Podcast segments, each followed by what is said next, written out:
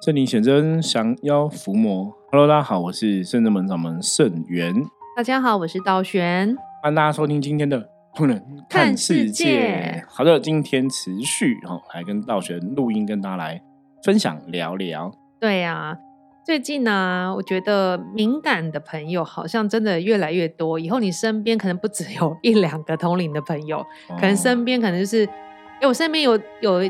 最近有两个没不会通灵的朋友，可能变异麻瓜会变成异类，搞不好。对，对能量敏感的朋友的确是比较多啦。那我觉得这是一个，那这真的应该是是一个时代的现象。我一直很有印象，你知道那种两千年的时候不是讲说是千禧年吗？是啊。然后那时候就我我真的印象听最多，因为那时候认识一些朋友，他们是修啊。接触西方的信仰哈，嗯，那时候就有在讲 New Age，对 New Age，然后赛斯的说法，赛斯的信仰啊，哈，就讲这些东西。就那时候我大概就已经有点接触过，那已经距离现在已经二十三年年以前了哈，两千年的时候。然后那时候讲千禧年，就讲说什么二千禧年之后就是开始进入一个新的世纪，是什么保平世纪？哦，不晓得大家有没有听过？有，那时候都在讲的，就一直在讲这个就。哇，西方的身心灵都在讲，那讲保平世纪的一个现象，就是大家灵性会觉醒哦，就是觉醒的会特别多、特别敏感。然后那时候还要讲一个什么靛蓝色小孩，嗯，对，天使小孩、靛蓝色小孩哦，就说这些小孩他们的光是靛蓝色的，是是天使小孩这样子哦。那在那个时候，你看我，我现在回头看，那时候你听听就觉得，哎，好像是这个真的这样子吗？还是怎么样？然后现在过了二几年，再回头看，说，哎，好像。真的是这个样子，真的有这么一回事。因为如果你一九九八、一九九九年生的小孩，现在二十几岁，对，就是这些 敏感的小孩越来越多，然后有很多，像像之前跟大家分享过嘛，我女儿从国小、国中都是有很多同学都是属于比较需要特殊教育的哦，不管是过动啊、自闭啊，哦，这些小朋友，雅斯伯格，嗯，真的有感觉上有变多的倾向，因为。我不知道道玄我们小时候比较少遇到这种同学，对不对？比较少，不知道是以前没有这个名词还是怎么样。以前可是好像真的不少，因为我们比小时候同学这些特教的需要特教的同学真的不多。嗯，因为为什么？因为我想说，如果说真的有这些状况的话，应该小时候他们会很容易被人家欺负，欺负 可能被霸凌什么。那我小时候其实感印象中没有。嗯，那为什么我讲说或你？这些小朋友你会容易被欺负，因为像我那时候小时候有个死党，嗯，一个朋友这样。那我以前是读士林这边百灵国小，那大家知道百灵国小士林这边就是有提防，对，就是有提防，然后就很长一个提防这样子吼。所以那时候我们就是会到提防旁边玩嘛，然后他就骑脚踏车，嗯，就从提防上面冲下来。那你知道脚踏车速度很快吗？对啊，危险，就很危险啊！他就真的出车祸了。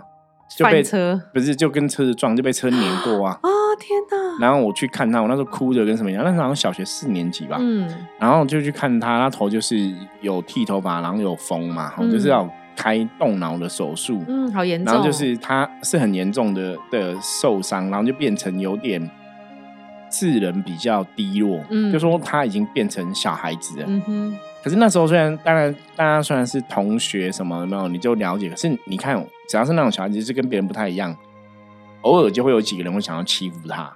真的，对，所以我说以前如果那种特教朋友，你说真的过动自闭或者斯伯格，其实印象中我这样想，我们那个年代小时候真的很少这种小朋友。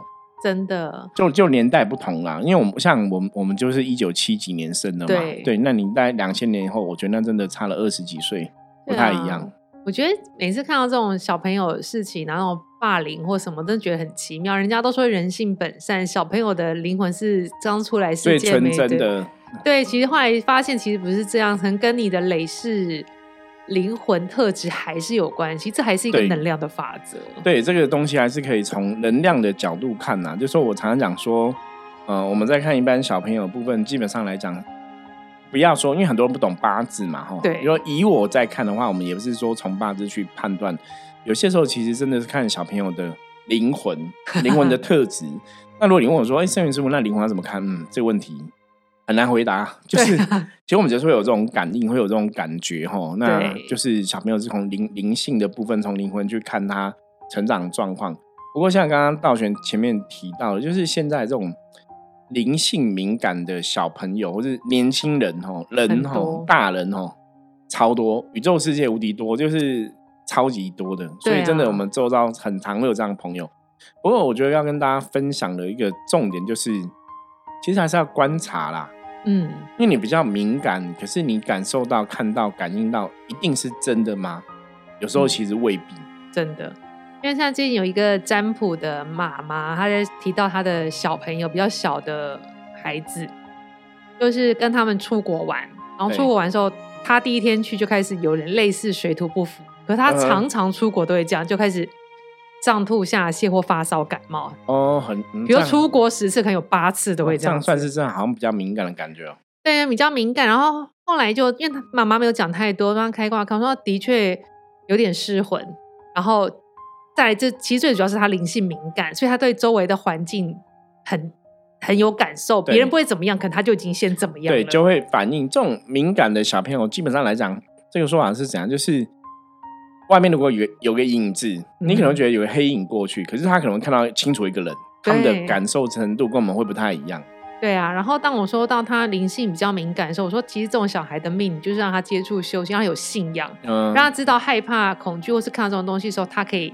有神明可以依靠，对，可以祈请一个力量帮他。然后妈妈才说啊，我小孩其实从小就看得到哦，真的哦。对，然后然后因为是男生比较理智嘛，然后后来妈妈就提问我一个问题，因为后来参加圣真门的收金净化，因为这是远距离非常好的一个仪式，可以帮助远距离的人，尤其是小朋友灵性安定，对，收金，把这些负能量给净化掉。对啊，他就问我说。那我这小孩如果在家点这个问题，我觉得很多人都有在家点一些静香、檀香，或是点香，或是像日本那种香啊，对，会不会不好？可以真的可以净化环境吗？我就说，哎，他那么小，怎么会想要点？很特别啊！你这是大人才会，小时小朋友自己说要点对国中而已，他就会自己点。然后我说，基本上小孩不会点啊，怎么会想到这个做法？他说是因为小时候，因为他就灵性敏感嘛。然后常会吓到什么，然后他家里的别的长辈，要是阿姨还是什么的，就会请他在祖先神坛神堂那个前面，他就会点香，然后在他头顶上这样绕。哦，阿姨帮他收金就对了。长辈都会这样，他其实阿姨也不会，阿阿姨也是比较敏感，但其实也不会，只是跟神明讲说，或是跟祖先讲说，啊，可以保佑我们家。小孩哈，对，安安那个安定，不要怕啊，什么什么，就这样讲，就绕一绕。对对对，就小朋友看到，厉害。然后他妈妈说，但其实阿姨也不是每次都有效，不是百发百中，就偶尔有效，偶尔没效。因为小朋友从小就有既定印象，耳濡目染。对，然后我就听了，就说如果他点这个，会让他身心里比较安定，你就让他点。但是其实你没有提醒，没有什么的，它其实是没有功能的嘛，就只是一个香薰。对，就是当然说点这个香，基本上来讲，它还是有它的一个能量的含义啦。哈，这可是就像当道玄讲，如果你没有特别祈请，或是特别去去灌注这个能量，它的效果当然会比较有限呐。对，然后他就说，那他的小朋友应该是像我说的，只是点心安的，因为小时候觉得阿姨阿姨帮他弄，他就会比较舒服。他有时候不安，他可能就会点一下。对，可是如果点了，现实实际上判断说，哎，他点的真的有比较。安心的话，我觉得倒是也可以啦，也没有说不行做这个事情。对啊，然后我就回他这样，他说好，那他就不特别阻止他点。对，可是其实圣正们很常问到被问到这个问题，请问师傅，我在家点檀香是可以的吗？我在家点檀香是有净化功能吗？我觉得第一个就是基本上来讲，香它的确有它的作用哦。那你说有没有净化功能？我觉得的确也会有，因为点香，你这个闻到这个香的人吼。我们应该这样讲，我常常讲说，这个法术或是施法的关键，或是能量的一个关键是当事人自己的一个认知跟理解，基本上也会有一定程度的影响。对，所以在点的这个人，他是我自己的感受上，我觉得我点了之后，我觉得我比较舒服，我觉得我点了之后，感觉能量变很好。其实那个意念，那个还是会会产生它的作用。那如果撇开当事人的意念，就光点香的这个事情，它的确是有它的一个道理。以前我们讲过嘛，就是香本身有那个你，因为你要点火嘛，对，所以它有火跟光哈，它有火跟热，它的确可以驱散不好的状况。所以在一般的状况里面，我讲一般状况就是，如果没有什么特别阿飘啊、特别冤定在主、特别的无形干扰，理论上你说我在家点个香，我可以得到一个清净或净化的感觉，我觉得是有可能的。可是如果说这个这个空间这个环境是有很强的负面的干扰或影响，你说你点个香是不是会有这样的效果？可能就会打很多折扣。对，那像这像这个点香的同住家人，有就是说，那比如像有些人会问号说你在家念经会不会招阴？对，然后说那在那你都在家点香，我觉得不好的会不会闻到香都过来了？所以点香。会招阴吗？还是其实它净化能力比较强？是不会，因为点香的部分，就因为香，古时候讲说香，因为它叫香，它不是叫臭嘛，所以点香是会是有一个香味，那个香味是通常是为了，比方说，一般我们拜拜的点香是要拜神明嘛，是要迎接神明嘛，对，不是像一般我们点静香、檀香，那个是为了去净化这个空间的能量，或是让这个空间香香的，也是为了请神接神来使用。所以理论上比较不会，除非说我我以前讲过嘛，你今天在拜这个香的时候，你就很清楚设定是我是拜阿飘，或者我点这个香是要给阿飘的，它就会变成阴性的能量。可是如果我点的时候，我也没有想神明，我也没有想鬼，我只是单纯点一个香，希望得到自己的一个能量的净化或平静。对，想要闻那个香香的味道，倒也还好，就是不会有这么多复杂的东西。那你说好，我点香，然后我又加念经。你只要不要想说，我这个经文是要布施无形的。理论上，我们上次有一集有特别讲到嘛，就是也不见得会吸引无形靠近啦。对，所以大家其实也不用太过担心，不用不用太担心，也不要太挂碍，嗯，太挂碍。可是如果你真的都会有很大的挂碍，或真的都会担心这样子吼，那你可能就要注意了，因为当你这样担心，你这样挂碍，你的意念也会赋予这样的一个仪式某种作用的能量。我我举个例子来讲，就像刚刚。道玄提到嘛，如果说哎小朋友点香，他觉得我就是一个净化空间，我觉得也还好啊，什么？可是妈妈可能太担心，说啊你这样子，人家阿飘闻到香，说你又念经，这样会吸引阿飘过来。可是如果妈妈的恐惧太大，大过小朋友，对那个能量就可能会会翻翻倒，就会变成真的是不好的。所以这个还是要可以从。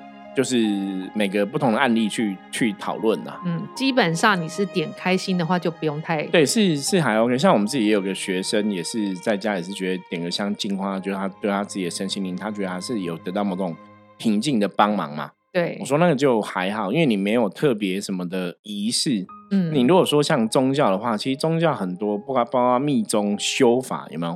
他们其实都是有个仪式仪轨在走的，所以他才能去驱使这个能量。对，所以我点香只是一个助力，可是重点是我那个仪式啊、观想、修法，那个才会产生能量的更多连接。那一般人如果只是单纯点个香，我觉得是还好，不会有这么多。而且其实很多不是修行的人也会点香，因为高级的沉香、檀香在有钱人的社会里面也是一个交际的时候会拿出来点一下、点一下。那因为就是会让人家的身心灵得到一种安定的力量，所以我觉得是还 OK。像。我自己也很喜欢某有一些日本香，嗯，就是所以之前像有时候我们去日本也会买一些香回来点这样子，对，就小小的那种，对，可是就看个人的感觉啦。因为像我点，我都觉得哎还好啊，我蛮舒服。可是可能有些人听着哎太浓了，我觉得，所以我说这个香就是每个人的感受不一样嘛，嗯，就就你喜欢。一般以正能量、负能量来讲，我常常讲，就是你喜欢的做这个事情会让你得到开心的正面的那个东西，对你来讲就是一种正能量。对。可是如果说这个东西是别人不会喜欢的，那当然对别人来讲就是一种负能量嘛。嗯。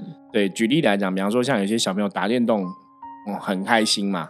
海报，对他就有得到正能量。可是爸妈可能对他打电动很伤脑筋，那打电动打电动对爸妈来讲就是负能量。哦，所以同一个事情，他的好坏有些时候根源于每个人的看法不一样，那的确会有不一样的一个结果。对啊，所以大家一定要做让自己尽量让自己开心的事。但是如果你开心的事有影响到别人，我觉得互相配合收敛一下。万一对方的意念强过你，就糟糕了。对，就是就是要去 判断呐。那当然就是做。做让自己开心的事情，也不要去打扰到别人，我觉得比较好。对啊，然后我分享刚刚那个小朋友嘛，就灵性敏感啊，所以他那个我有约约邀请他，下次小朋友比较有空可以上来拜拜走走，因为他好像对信仰真的没有什么了解。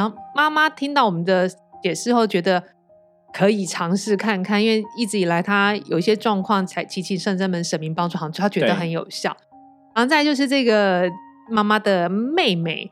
我觉得很特别，因为我大概很买好久没看到他了。那从去年占卜后，然后他来之后，他我突然想起来，因为他去年就是占卜，他问我他皮肤的状况。对，他因为去年戴口罩比较多，他就口罩拿一下，就发现脸的皮肤非常的红，就是感觉严重晒伤，就，很红，就是眼睛以下到下巴就全是红的。然后他就开挂看，就开挂是冤亲嘛，冤亲跟因果，对，嗯。因为他说他看医生，他自己是护理人员，他看医生都不会好，中医西医。然后他说他觉得很特别，他才来占卜。那看看他看这样冤亲因果，然后我就建议他参加初一。对，所以他从那时候开始到年底的初一的法师全部都报，然后请他念经，因为他那时候对于宗教仪式比较难理解，比如加节化解，他就听听听进去，但是他想一想能接受。他说：“那我先试试看自己念经，再参加初一法会。”然后他就持续做，一直做到，嗯，那一天来再找我占卜，他就口罩拿下来，好超级多，嗯，就是真的很神奇。因为后来他拿下，我才想起来，我说你去年来说是不是很红？他说对，很红，他已经烦恼很久了。他现在变淡淡的那种粉红色，就是好像你就不小心抓到要一点点而已。他也觉得他自己好很多，所以他想要来问说，还要不要继续念，还是他这个冤亲因果是不是已经离开了？但是这个善信真的，他因为参加初一的消灾解厄、祈福补运的法事很有效嘛？所以他在来来找我之前，他已经整年度又报名好了，对，他才放心的来，想说再占卜看看。就占卜看，其实冤亲因果都已经没有了，没有看到，没有这些负面干扰了。嗯，对。但是小菊占卜有看到说，其实还是可以再念一下，再加强，对，再强念，然后因为缺包包的念经嘛。我说：“那你还再念一下好，你就要再念个六周。我本来想说六念六个月，他说老师没关系，你说念六个月我还是可以接受，因为我已经成习惯了。对啊，那很好很好。啊，我成习惯，我念得很有心得，而且他说自从开始念经的时候，他的人的心性变得很稳定，啊情绪情绪起伏变得很少。对，对他觉得他什么事情都比较好。他我说当然，你参加初一法会也会有帮助，再加上你自己相信你想要变好嘛，你就念经。”所以这也是一个能量法则，跟我们刚刚讲说这个香的功能什么，你自己相信，你自己也相信很重要。对，所以这这一家朋友就在我眼前就实现了，其实他相信就有力量，就是纵纵使他们就很忙，很很少就是出现，可是你跟他讲，他自己在心里照做的。其实我们相信神明的力量，真的保佑他，现在真的就状况很好。但我觉得道玄提到一个关键哦，也是很重要的一个观点，就是这个相信是你必须要。不能挂碍，嗯，就说你要真的相信，因为我们其实，在宗教的这个领域上面，哈，你说我们遇过这么多的信众啊、信徒，甚至我们看过很多的一个案例，嗯哼，那真的从我们的经验里面去归纳，比方说。我之前讲过嘛，有些人求神会特别觉得，哎，我求神是有求必应，神明都很厉害哦。包括我们圣人们的菩萨，也给很多朋友这样的一个感觉，他们觉得求菩萨什么都有这样子哦，都都很强，超强。那的确，我们要坦白讲我们客观讲，就是的确有些人觉得，哎，那我求为什么好像没有用，或者我求的效果好像没有这么强？那你说法会，我可能也有参加，我都参加啦。对，那我后来有发现一个重点，就是其实有些人就是很单纯。他就是呃，我参加了，我我做了。我说师傅讲什么，或是道玄老师讲什么，我就相信。嗯，会不会话？你叫我念经，我就乖乖念经，我不会去质疑。对。那有些人就是第一个，可能就哦，他也不会乖乖念经，就是他可能说啊，我很忙啊，或者说我没有这个习惯，也不会特别乖乖念经。那第二个部分就是说，哎，他其实在求东西的时候，他会比较单纯，觉得反正我付了钱参加法会了，我就应该要变好。嗯。那我刚才讲嘛，他也不会念经嘛，那。你说他会相信会变好，其实他们是抱持着，就是让我试试看。然后，可是内心其实可能对宗教或者信仰不了解，或者说有太多的恐惧，嗯，恐惧说那那我这样会好吗？我这样子真的可以吗？就是那个信心的不坚定，或是观念的不正确，它的确会导致在信仰这一部分，你会比较不容易得到所谓的一个。加持真的对，或者或者说像我们以前有曾跟一些修行的朋友，或是像我们有跟学员弟子讲过嘛，我们说修行常常是可以不懂不能怀疑嘛，是。可是你会发现说这些每次在求神明的时候，为什么有些人都会求到？就像刚刚道玄讲，那他真的念了，他也相信了，他也参加了法会了，他真的越来越好了。那为什么有些人没有越来越好？因为有些人就是我其实有很多怀疑。嗯，可是我想说，不然就这样吧。可是因为你没有去不懂，应该要去询问啊。比方说，你问为什么这个东西会这样子？我觉得大家对于这个信仰的东西，的确你要去问，把你的不懂的东西给啊找出这个答案哈，让自己的内心没有挂碍。是的。然后你不懂得到答案之后，你也不要太多疑惑，你就是自成哦，我们讲自成的相信。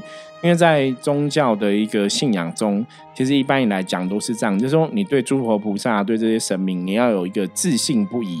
嗯，当你真的相信了，你跟着念经；当你真的相信了，你去做一些仪式，它的效果绝对是百分之百很厉害。对。可是如果你自己的信心信仰是很不坚定的，然后你是很动摇的，甚至你没有真的去了解到神明信仰的一个东西，哦，你没有了解说，哎，那神明信仰可能是一个助力，或者说怎么样的话。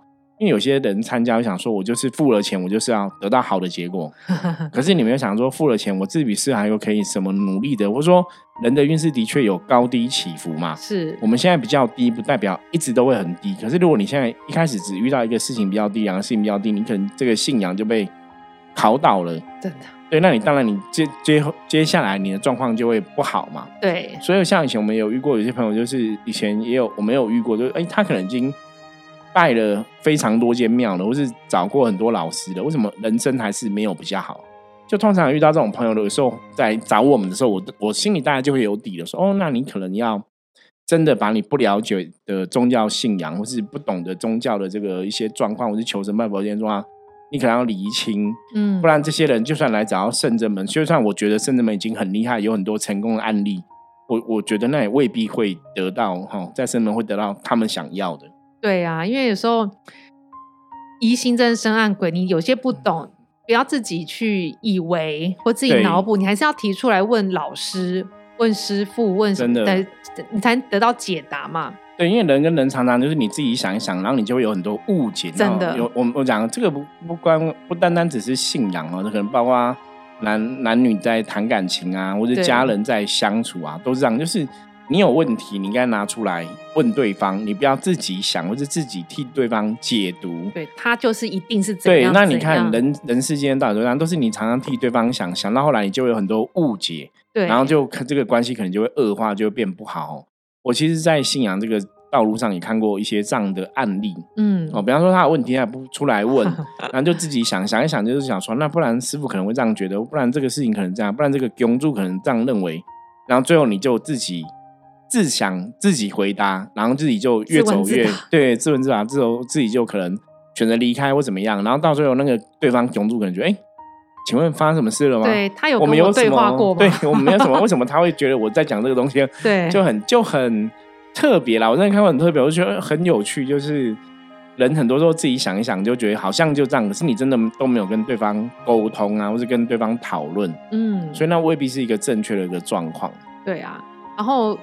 师傅很厉害，刚刚讲了一些对比案例嘛，你相信或是没有那么相信，或想太多。我真的是要讲这个对比的案例，因为后来就是因为在去年的同时间，有另外一个人是远距离占卜的，她也是脸红红，对，也是一个女生脸红，她也要占卜，她看啊，但是她看她也是一样有差不多相同状况，也是主要是冤亲，然后另外是家里磁场能量不好，所以她要治疗啊，也不会得到很好的帮助。那一样的结果告诉他嘛，一样的结果好，因为他在国外又比较难，然后他对信仰这有很没大、很不不大的安全感，然后念经他没有办法念经，他一念经，他说我真没办法念经，我一念经我一秒就睡着，嗯，我真的没办法，我真的 他就真的没有办法。然后我说那你要不要做近这样远距？他说可是这样很奇怪，他们不懂宗教仪式。不后来呃，因为这个脸脸红红的第一个案例回来了嘛，然后我就突然想到。第二个案例，然后刚好呃遇到他介绍他来的朋友，对，就在同一天哦，我就说那请问你那个亲人的脸还好吗？他说他那时候有听进我们说的话，虽然跟这个磁场能量啊、负能量运气有关，但他真的没有办法做。后来因为这个人家里算比较有钱，脸红红的第二号客人，他说他非常诚心的用用这个布施、布施、捐赠、捐助那个困苦团体，然后去。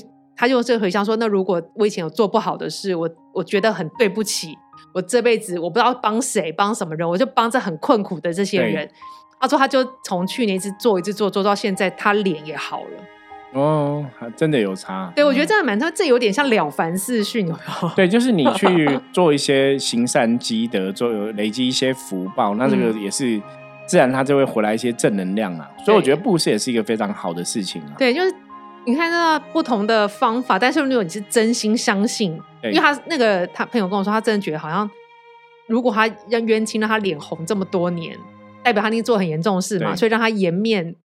有状况，对，所以他真的觉得，以他现在人，他觉得真的很抱歉，所以他说他每做一件善事，都觉得他就忏悔，忏悔，对，所以他是真的想要变好，也真的觉得抱歉，可能是这股力量，像师傅说，你相信，对，然后你忏悔是的确就有那个能量产生，对，所以就这也是蛮特别的，两个人全部都是脸红红的案例，对，所以其实今天的重点呢，我觉得大家可以听到，就是说，其实就算你有宗教信仰，哈。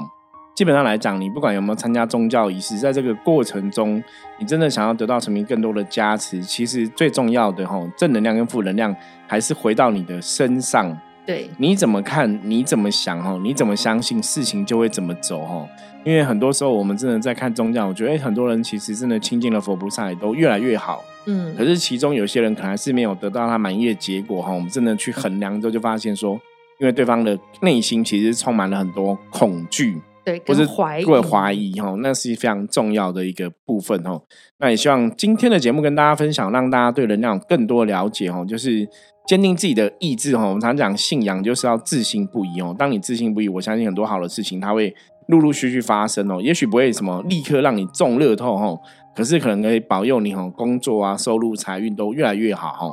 所以大家要正确的一个认知哦，这是非常重要的。好，那我们接着来看一下大环境负面能量状况如何。